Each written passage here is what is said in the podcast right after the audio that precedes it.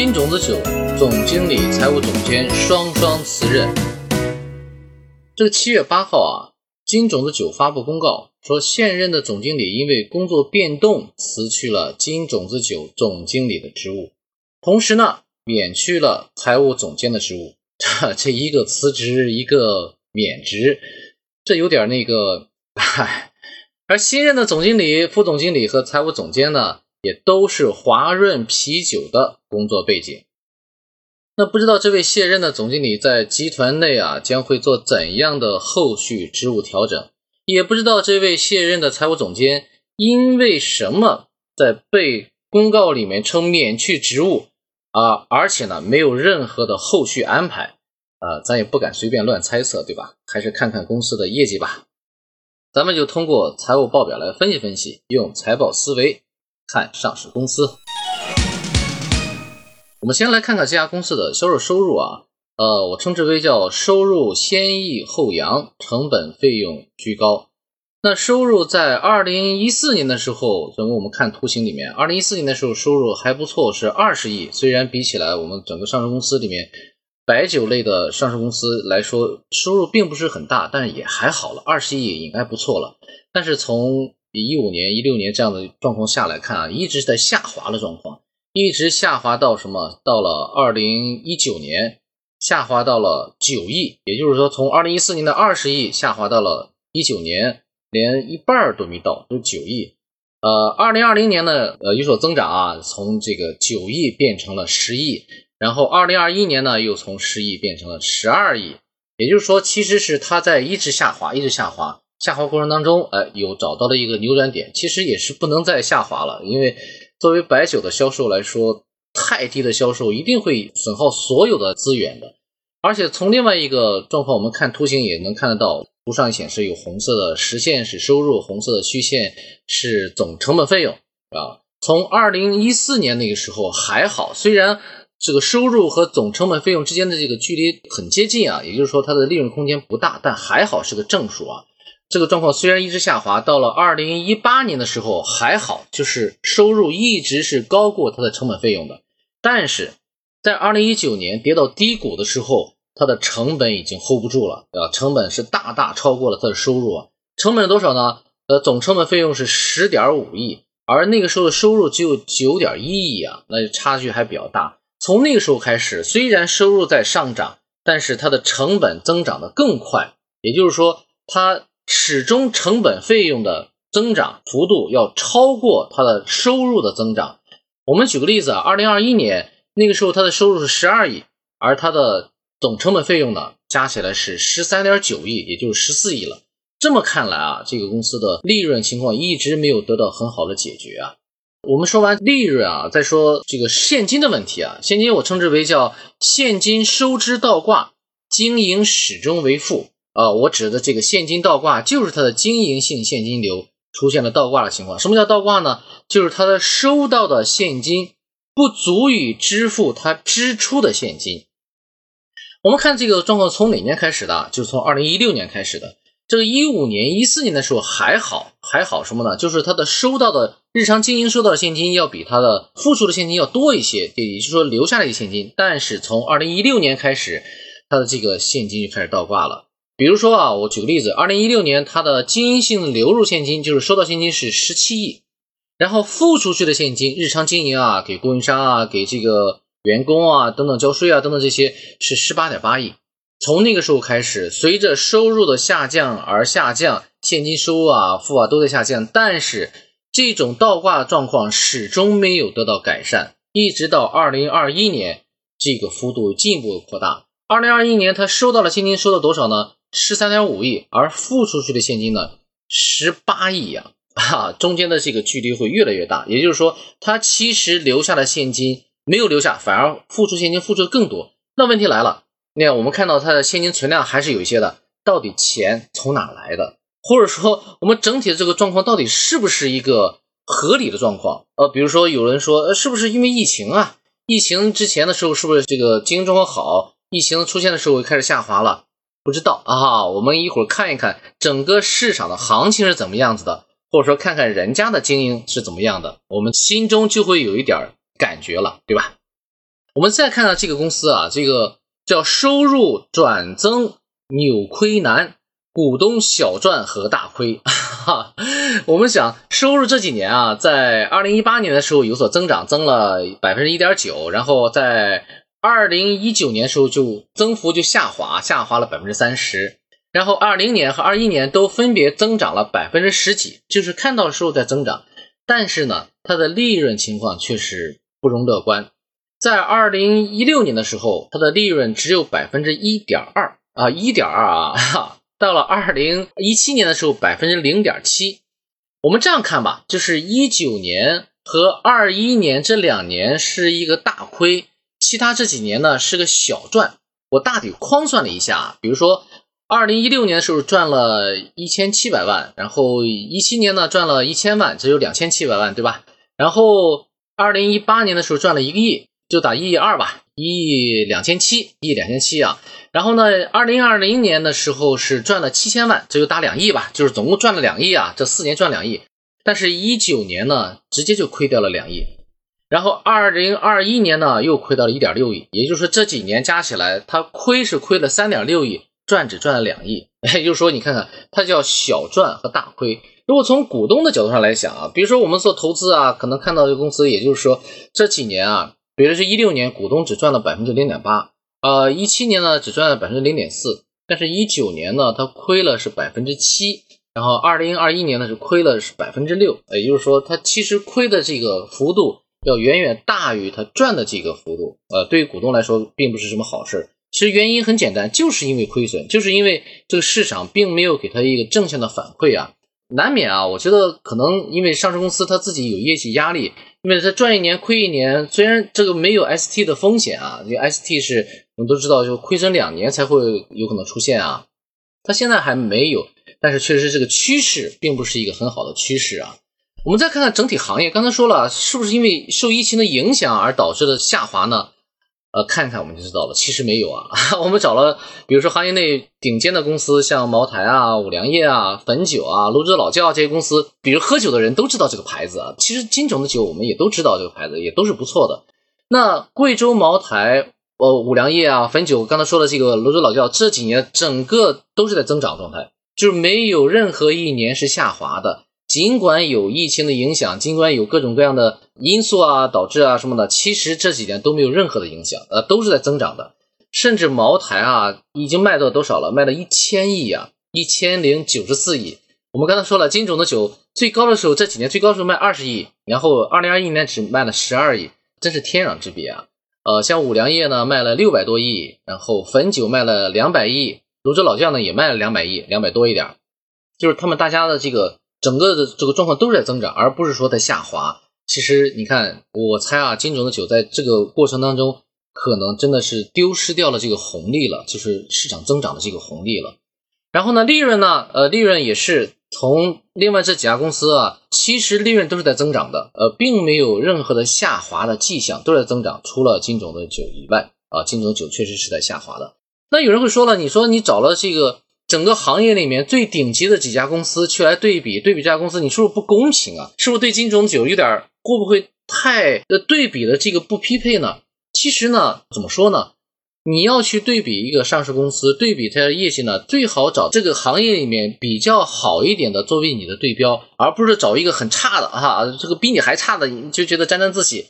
不会的，就一定是找那个好的、比较有这个引导性的公司作为一个对标。你看看人家哪一方做得好，我们去好好学习；他们哪个地方做的不好，我做的好的，哎，我就好好保持住，对吧？我们只能是这样子，所以还是要找到这个行业里面比较顶级的那几家公司，我们去做对比，才有这个真正的可参考性，对吧？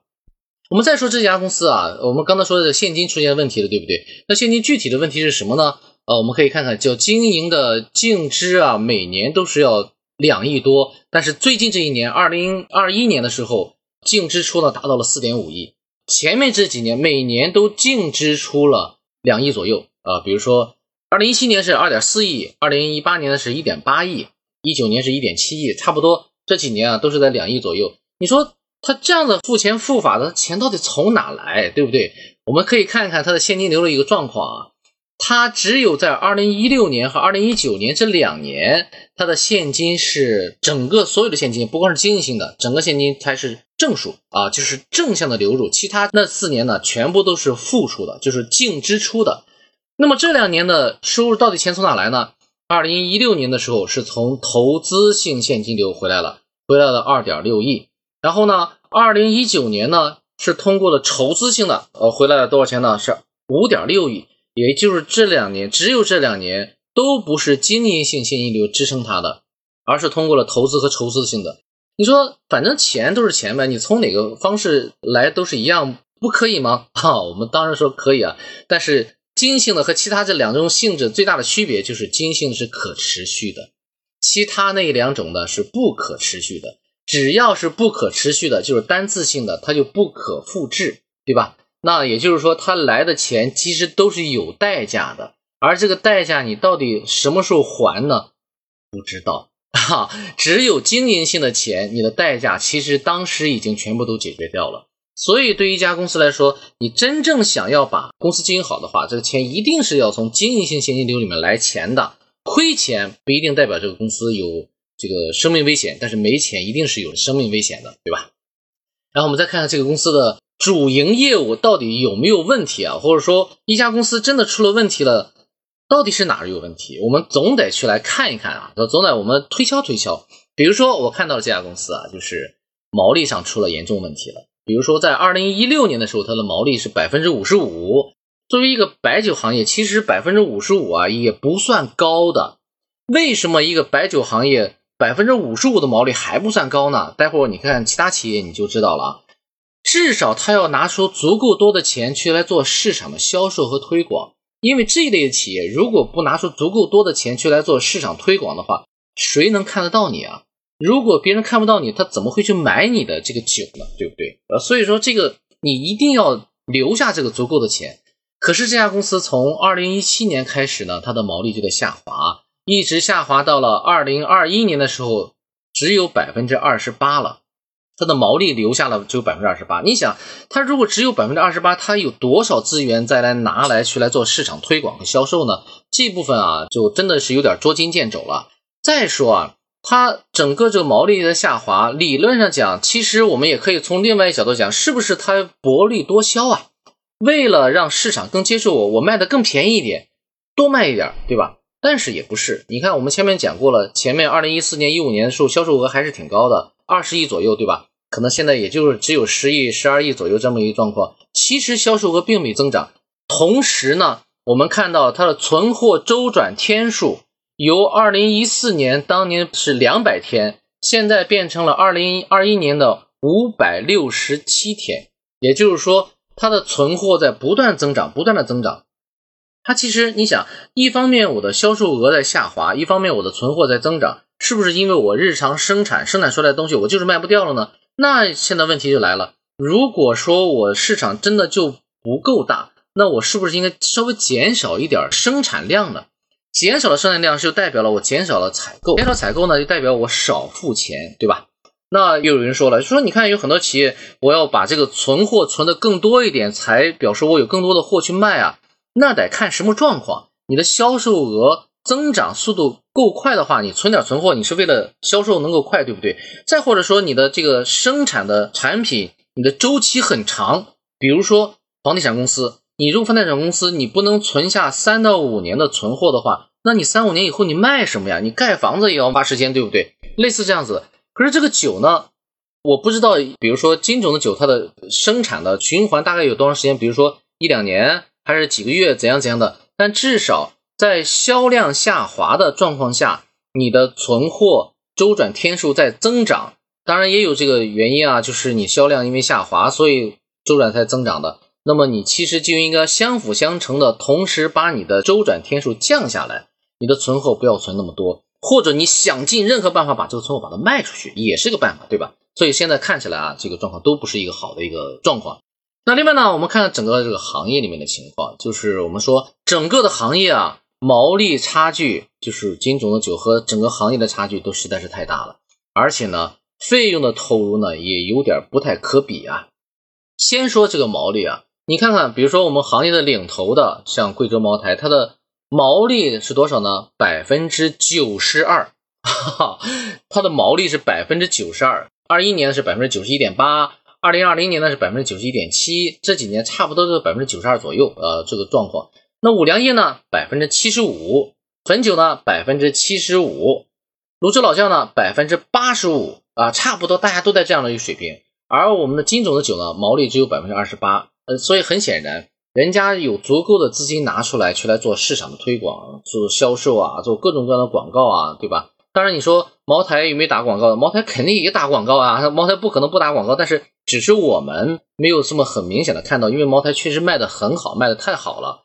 但是你看啊，像五粮液啊、汾酒啊、老窖啊这些酒，其实都是在循环的不断的打广告，相当于我们日常销售的消费品啊。如果你不打广告，真的你很难有人看到你的，所以你要留下足够的资金去来做这些事情。而从整个这个费用来说啊，金种的酒的四费啊，我们讲四费什么呢？就是什么销售费用、管理费用、财务费用、研发费用等等这些费用啊，占比呢是占到了百分之三十二整个销售收入的，也就是说它的收入里面的三分之一啊都是拿来做了费用了。而贵州茅台呢，百分之九点四。五粮液呢十一啊，另外两家公司呢百分之二十左右，差不多百分之二十多啊。也就是说，人家如果同样的状况拿出百分之十来打市场呢，整个的市场的这个覆盖面要远远比你百分之三十要大得多得多啊，对吧？整个这个状况就是这样的一个很无情的一个表现，就体现在这个地方了。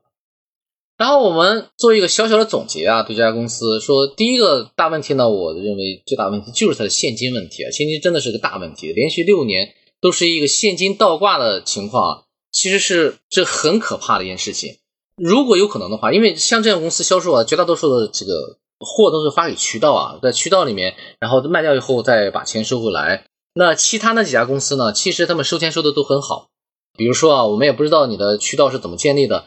建议呢还是要想尽任何办法从渠道上把你的钱要赶紧的收回来，哪怕是你要改变一种销售策略，或者是提供一些各种各种政策啊什么的，无论怎么样，就是先把钱收回来，收回钱了以后，我们再说别的事情。就是钱是你真的是目前最大最大的一个问题了。虽然你现在还有存量啊，虽然还是你还有一些储存的现金，但是确实是无源之水啊，一定要把这个源头要打开。那第二点建立呢，就是其实你的毛利实在是太低了，毛利在这个行业里面真的是你的生命线啊。如果你的毛利过低，你就没有更多的资源去做更多的事情啊，去打广告啊，去做推广啊，开拓渠道啊什么的就没有了。所以想尽任何办法把毛利搞上去。毛利当然有两点了，要不然就抬高售价，要不然就降低你的成本，对不对？那抬高售价，我猜可能这个时候挺难的，因为大家市场打法都很激烈嘛，那就要想办法。去做什么呢？想办法就要降低你的成本。你只有降低你的成本了，真的想尽任何办法，还肯定是有空间的，降下来，把这个更多的钱留给你。然后第三点的建议呢，就是销量需要快速的扭转啊，解决市场的这个问题啊，还解决库存的问题。就是整体上到目前为止，所有的问题都集中在销量不足的引发的所有一系列的问题啊。